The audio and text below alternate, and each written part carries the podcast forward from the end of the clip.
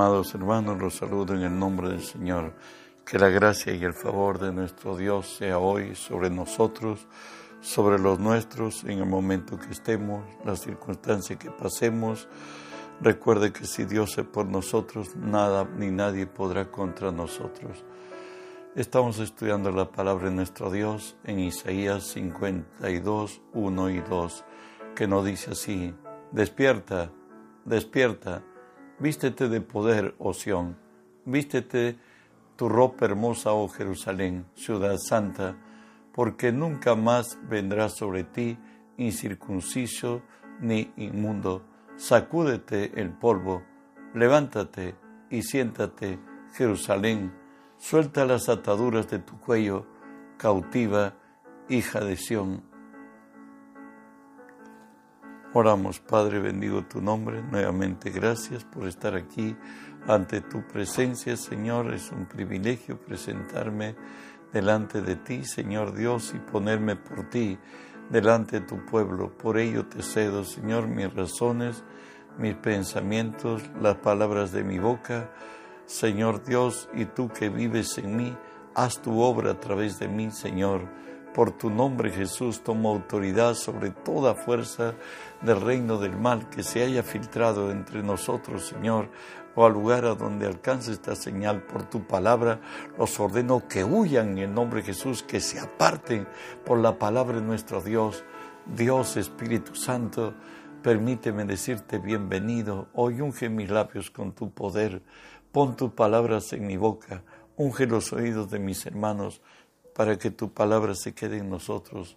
Hoy háblanos, buen Dios, en el nombre y por lo mérito de Jesús. Estamos hablando, tratando el tema, cómo vencer la adversidad. Hoy hablaremos, líbrate del pasado. Sabes, nuestra vida estuvo determinada por el opresor de nuestra alma.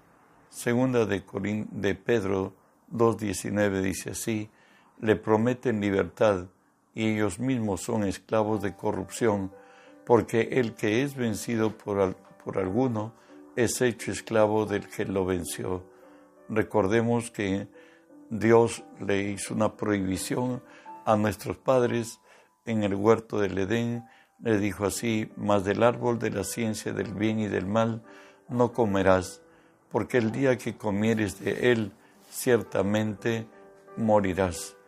La situación es que el pecado de Adán y de Eva fue generación tras generación y la condición de todo hombre sin Cristo, llegamos a esta, como lo dice Isaías 1.6, desde la planta del pie hasta la cabeza, no hay en él cosa sana, sino herida, hinchazón, podrida, yuga, eh, podrida llaga, no están curadas, ni vendadas, ni suavizadas, determinados por el dolor, la vergüenza y la necesidad, como nos dice Efesios 2, 2 y 3, en los cuales anduviste en otro tiempo, siguiendo la corriente de este mundo, conforme al príncipe de la potestad del aire, el espíritu que ahora opera en los hijos de desobediencia, entre los cuales también todos, todos nosotros vivimos en otro tiempo en los deseos de nuestra carne, haciendo la voluntad de la carne y de los pensamientos, y éramos por naturaleza hijos de ira, lo mismo que los demás.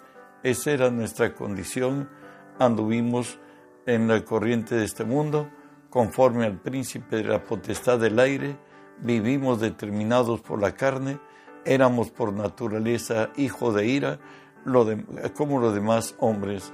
Es la condición que fuimos eh, encontrados por Cristo antes de venir a Él. Ese era nuestro estilo de vida. También vivimos en el pasado determinado por nuestros sentidos 1 Corintios 2.14 nos dice, porque el hombre natural no percibe las cosas que son del Espíritu de Dios, porque para él son locura y no las puede entender, porque se han de discernir espiritualmente. Estábamos pues imposibilitados de vivir en el espíritu porque estábamos muertos. Eso es la realidad. Habíamos estado vivos en Adán, sin embargo al morir Dios se apartó de nosotros, nos redujimos a ser hombres pensantes y Adán y Eva, ellos ya no engendraron hijos conforme a la imagen y semejanza de Dios, ellos engendraron hijos a imagen y semejanza suya, hijos eh, formados en pecado, de tal manera que David dice que en pecado fui, me engendró mi madre. Bueno, esa era la condición del hombre sin Cristo y la condición de vida sin Cristo está también escrita, ¿no? Porque el ocuparse de la carne es muerte, pero el ocuparse del Espíritu es vida y paz. Nosotros en otro tiempo estuvimos afectados por vivir determinado por nuestros sentidos. Estábamos condenados por una ley incompatible a nuestra naturaleza. Romanos 7, el 12 el 14 dice, de la manera que, que la ley a la verdad es santa, el mandamiento es santo, justo y bueno. Luego lo que es bueno vino a ser muerte para mí en ninguna manera, sino que el pecado, para mostrarse pecado, produjo en mí la muerte por medio de lo que era bueno, a fin de que por el mandamiento el pecado llegase a ser sobremanera pecaminoso, porque sabemos que la ley es espiritual, mas yo carnal, vendido al pecado. La condición de todo hombre, que éramos muertos para Dios y desgraciadamente vivíamos determinado por la carne y la condición ya real y cruel, diría yo, para el hombre sin Cristo, nos dice Romanos 18, 7, 18 al 20, y yo sé en mí, esto es, en mi carne, no mora el bien, porque el querer el bien está en mí, pero no el hacerlo, porque no hago el bien que quiero, sino el mal que no quiero, eso hago. Y si hago lo que no quiero, ya no lo hago yo, sino el pecado que mora en mí. En la condición de todo hombre sin Cristo, muertos por el pecado, determinados por la ley, que nos dice así, bueno, la palabra. Ezequiel 20, del 23 al 25. Dijimos que vivimos en el pasado sin Cristo por una ley incompatible a nuestra naturaleza. La ley era espiritual y el hombre carnal. Por tanto, no había compatibilidad y estábamos determinados por lo malo. Claro que la ley se dio bajo circunstancias especiales. La ley nunca fue el ente salvador que Dios extendería su gracia, sino la ley es para mi criterio, según lo que vamos a, leer en la palabra, que la ley fue dada por causa de un pueblo rebelde, fue la respuesta divina a la maldad para corregir, o por lo menos que el hombre tenga en conciencia que es incompatible para cumplir leyes espirituales, pues el hombre se había rebelado contra Dios. Y nos dice así Ezequiel 20, 23 al 25. También les alcé yo mi mano en el desierto, jurando que los esparciría entre las naciones y que los dispersaría por, las tierras, porque no quisieron poner por obra mis decretos, sino que desecharon mis estatutos y profanaron mis días de reposo y tras los ídolos de sus padres se les fueron los ojos. Por eso yo también les di estatutos que no eran buenos y decretos por los cuales no podrían vivir. Bueno, la ley impuesta a Israel fue a causa de su rebelión y conforme Dios le dice, dice mismo, yo les di estatutos que no eran buenos, que no podrían salvarlos en otra manera, decretos por los cuales no podrían vivir. El hombre natural no puede percibir las cosas que son del Espíritu de Dios. De ahí que 1 Timoteo 1, 9 y 10 nos dice, conociendo esto, que la ley no fue dada para el justo, sino para los transgresores y desobedientes, para los impíos y pecadores, para los irreverentes y profanos, para los parricidas y matricidas, para los homicidas, para los borrachos, para los sodomitas, para los secuestradores, para los mentirosos y perjuros, y para cuanto se oponga a la sana doctrina. Eso es la condición de todos. Es más todavía.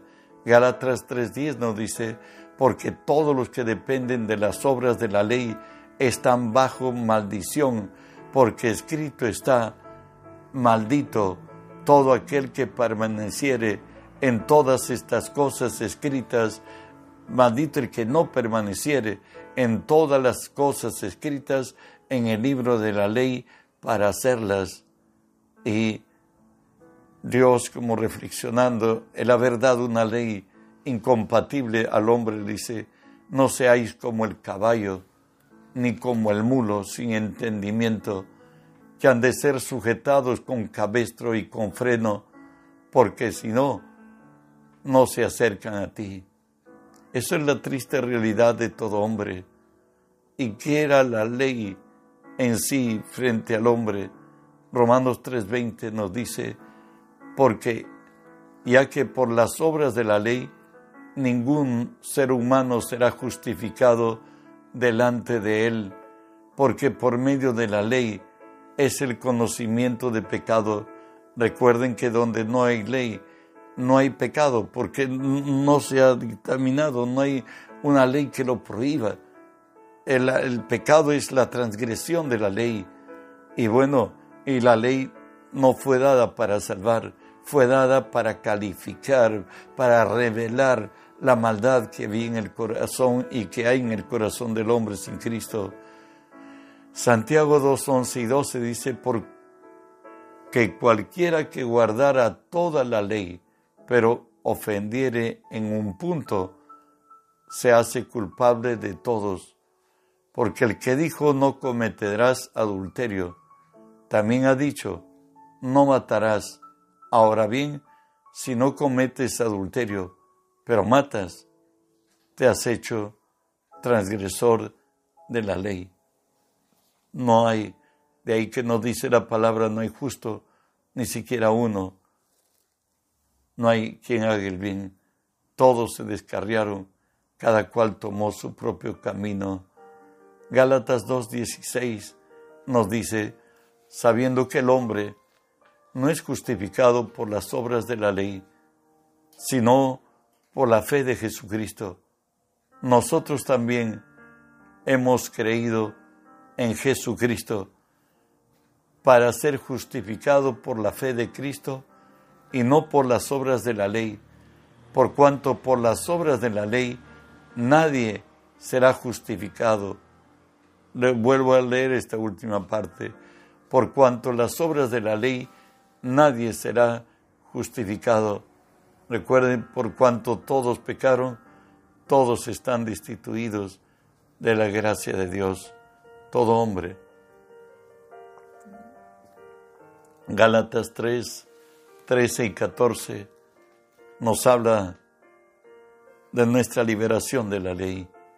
Cristo nos redimió de la maldición de la ley, hecho por nosotros maldición, porque escrito está, maldito todo el que es colgado en un madero, para que en Cristo Jesús la bendición de Abraham alcanzase a los gentiles, a fin de que por la fe recibiésemos la promesa del Espíritu. Cristo nos redimió. Redimir es un acto de, es un sacrificio de sangre y para volver a tomar lo que era y pertenecía o que había pertenecido a algo. El hombre era de Dios y, era, y le pertenecía a Dios. Dios viene al rescate enviando a su unigénito Hijo para que muera por nosotros. Él tuvo que pagar todo nuestro, el precio de nuestro pecado, y el precio de nuestro pecado era la muerte. Y el que Cristo se hizo maldito es porque todo aquel que fuera llevado a la cruz, fuera levantado en el madero, la palabra nos dice que es maldito de Dios. Y Jesús se hizo maldito para que nosotros fuéramos redimidos de la maldición de la ley, desde cuando Adán fue maldecido, fue maldecido la tierra, fue maldecido su vida, fue maldecido todo ello. En Cristo somos bendecidos, en Cristo somos nueva creación. Él se puso por nosotros nuestro sustituto, el vicario, el que asumió nuestra responsabilidad y murió en la cruz por nosotros. Él nos ha redimido de la ley. Hoy vivimos bajo la gracia. También tuvimos en el pasado bajo el asedio, ahora mismo, bajo el asedio de un enemigo que opera en la sombra. Primera de Juan 5, 19 nos dice así, sabemos que somos de Dios, el mundo entero está bajo el maligno. Satanás opera en un mundo invisible, Él tiene acceso a nuestra mente, nos conoce de alguna forma, ya que le pertenecimos en el pasado, y nos dice así, segunda Tesalonicenses 2.4, el cual se opone y se levanta contra todo lo que se llama Dios o es objeto de culto, tanto que se sienta en el templo de Dios haciéndose pasar por Dios.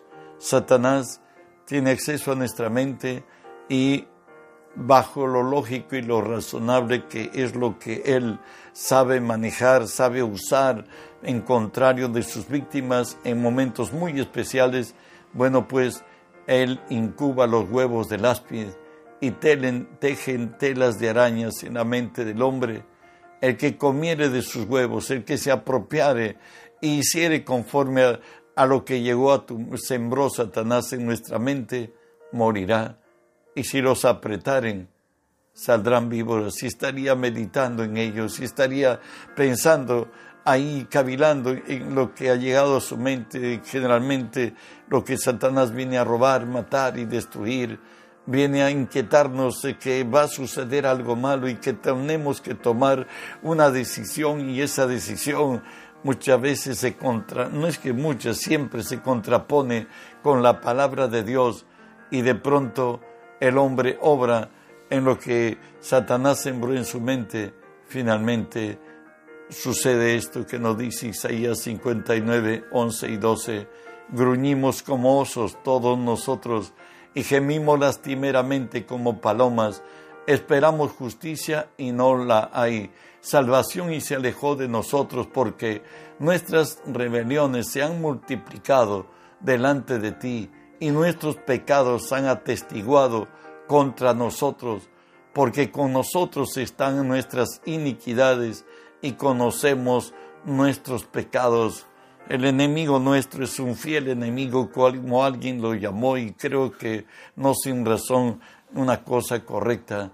Y nos dice, si sed sobrios, y velad, porque vuestro adversario el diablo, como león rugiente, anda alrededor buscando a quien devorar, al cual resistir firmes en la fe, sabiendo que los mismos padecimientos se van cumpliendo en vuestros hermanos en todo el mundo, mas el Dios de toda gracia, que nos llamó a su gloria eterna en Jesucristo, después de que hayáis padecido un poco de tiempo, Él mismo os perfeccione, afirme, fortalezca y establezca.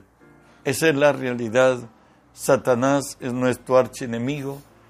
Antes, cuando estuvimos en el mundo, caminábamos con Él, éramos como buey al matadero.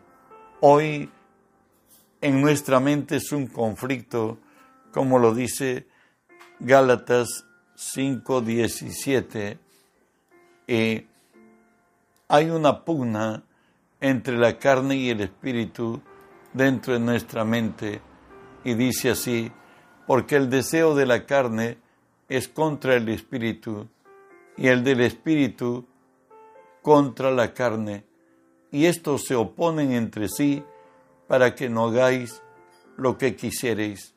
Hay una pugna de, de dos reinos dentro de cada cristiano, el reino de la luz o el reino de las tinieblas.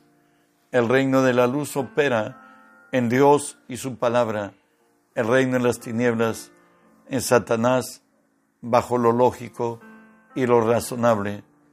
Es al hombre que toca determinar si camina en su razón o camina en la palabra de Dios. Pero el ocuparnos de la carne es muerte, más el ocuparse del Espíritu es vida y paz.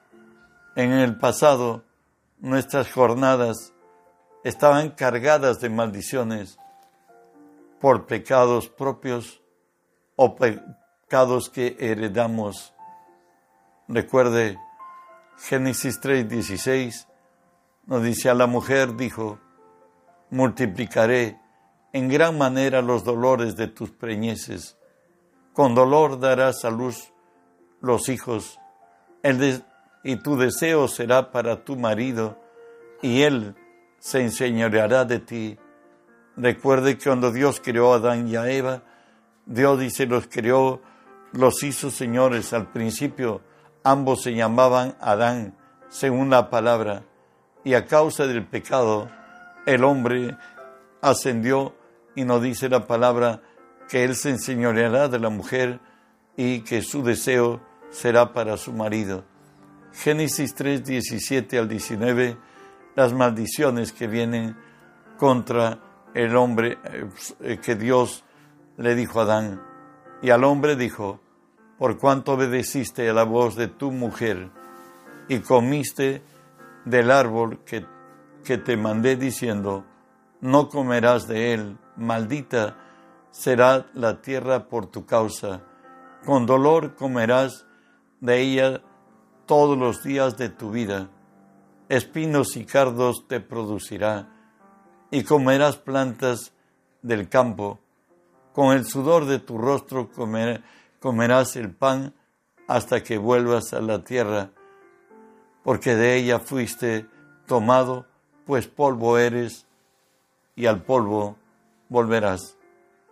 El hombre cargado de maldiciones, en Éxodo 25, también la ley lo dice así, si no, si no te inclinarás a ella, está hablando de la idolatría, ni las honrarás, porque yo soy Jehová tu Dios, fuerte, celoso, que visito la maldad de los padres sobre los hijos hasta la tercera y cuarta generación de los que me aborrecen. Ídolo es lo que ocupa el primer lugar en tu vida, en tus manos, no solamente aquellos ídolos de, de acera, que en cuadros pintados, hechos eh, como iconos. No, ellos son ídolos, porque Dios, solamente Dios es Dios, Dios espíritu. ¿Me entiendes? Todo lo que el hombre hizo son ídolos. De pronto, el postrarnos ante ellas, el adorar a ellas, Dios es celoso y Dios que no comparte su gloria con nadie, ha maldecido hasta la tercera y cuarta generación de los que, de los que lo aborrecemos. En el pasado vivimos sin Cristo y sin ley, y por tanto hay dos reinos, el reino de la luz y el reino de las tinieblas. Satanás que había vencido al hombre, lo esclavizó y lo hizo esclavo, y en contrario a Dios caminábamos todos. Éxodo 34, 7 nos dice que guarda misericordia a millares, que perdona la iniquidad, la rebelión y el pecado. Es lo que Dios hace. Él no quiere que la gente muera, quiere que todos procedamos sin arrepentimiento, pero también dice, y que de ningún modo tendrá por inocente al malvado, que visita la iniquidad de los padres sobre los hijos y sobre los hijos de los hijos hasta la tercera y cuarta generación. ¿Sabes? Nuestros hechos trascienden para bendición o maldición a los de nuestro entorno. Y de ahí que nos dice Lamentaciones 5:7, nuestros padres pecaron y han muerto, y nosotros llevamos su castigo. Decíamos al empezar esta clase de hoy que eh, libérate del pasado. He tratado de en esto entender de qué cosa debemos liberarnos y pues el día de mañana tendremos la liberación que teníamos que debemos hacerlo sacar la carga de nuestro hombro donde Satanás la ha fijado y con la autoridad del nombre del Señor seremos libres. Que la gracia de Dios te siga bendiciendo. Hoy es un día especial para la fe cristiana, pero tú cristiano debes anunciar a Cristo. Se te ha comunicado en estos días las siete palabras de Jesús en la cruz. Ayer hablamos en el templo acerca de la trascendencia de la muerte de Jesús, cómo él padeció clínicamente, qué sucedió con los discípulos al morir Cristo y también hablamos de hablaron los expositoras acerca de la oportunidad de los gentiles, de que hoy nos ha dado el Señor, nos ha transferido su reino y nosotros tenemos que dar a conocer a todo el mundo que Jesucristo es el Señor, predicarlo con una vida intachable, una vida en santidad, en justicia, en paz, seguridad, tranquilidad, prosperidad. Esa es la manera de que podemos acreditar que en la cruz Jesús venció y esperamos que este día anuncies a Cristo a aquellos que aún no conocen de Él. La religión nos trajo la cruz, pero no nos trajo a Cristo. Hoy hablemos de Cristo de nuestro gran Salvador y Dios. Que la paz de Dios sea contigo. También te digo que anuncio que mañana tenemos oración de 5 a 7 de la mañana y que el día domingo empezamos desde muy temprano en la casa de Dios. Eh, si puedes ir, te esperamos. Y luego en, a través del Facebook empezamos desde 5 de la mañana. Recuerda que si Cristo no hubiese resucitado, en vano, vana será nuestra predicación, dice la palabra, y seríamos los más dignos de conmiseración. Pero Jesús es la primicia de todos los que duermen. Y de ahí que nos dice la palabra que para el cristiano el vivir es Cristo, el morir es ganancia. Celebraremos el día domingo, desde 7 de la mañana en adelante, la resurrección de Cristo. Lo más importante de esta semana, Cristo ha resucitado. Bendiciones.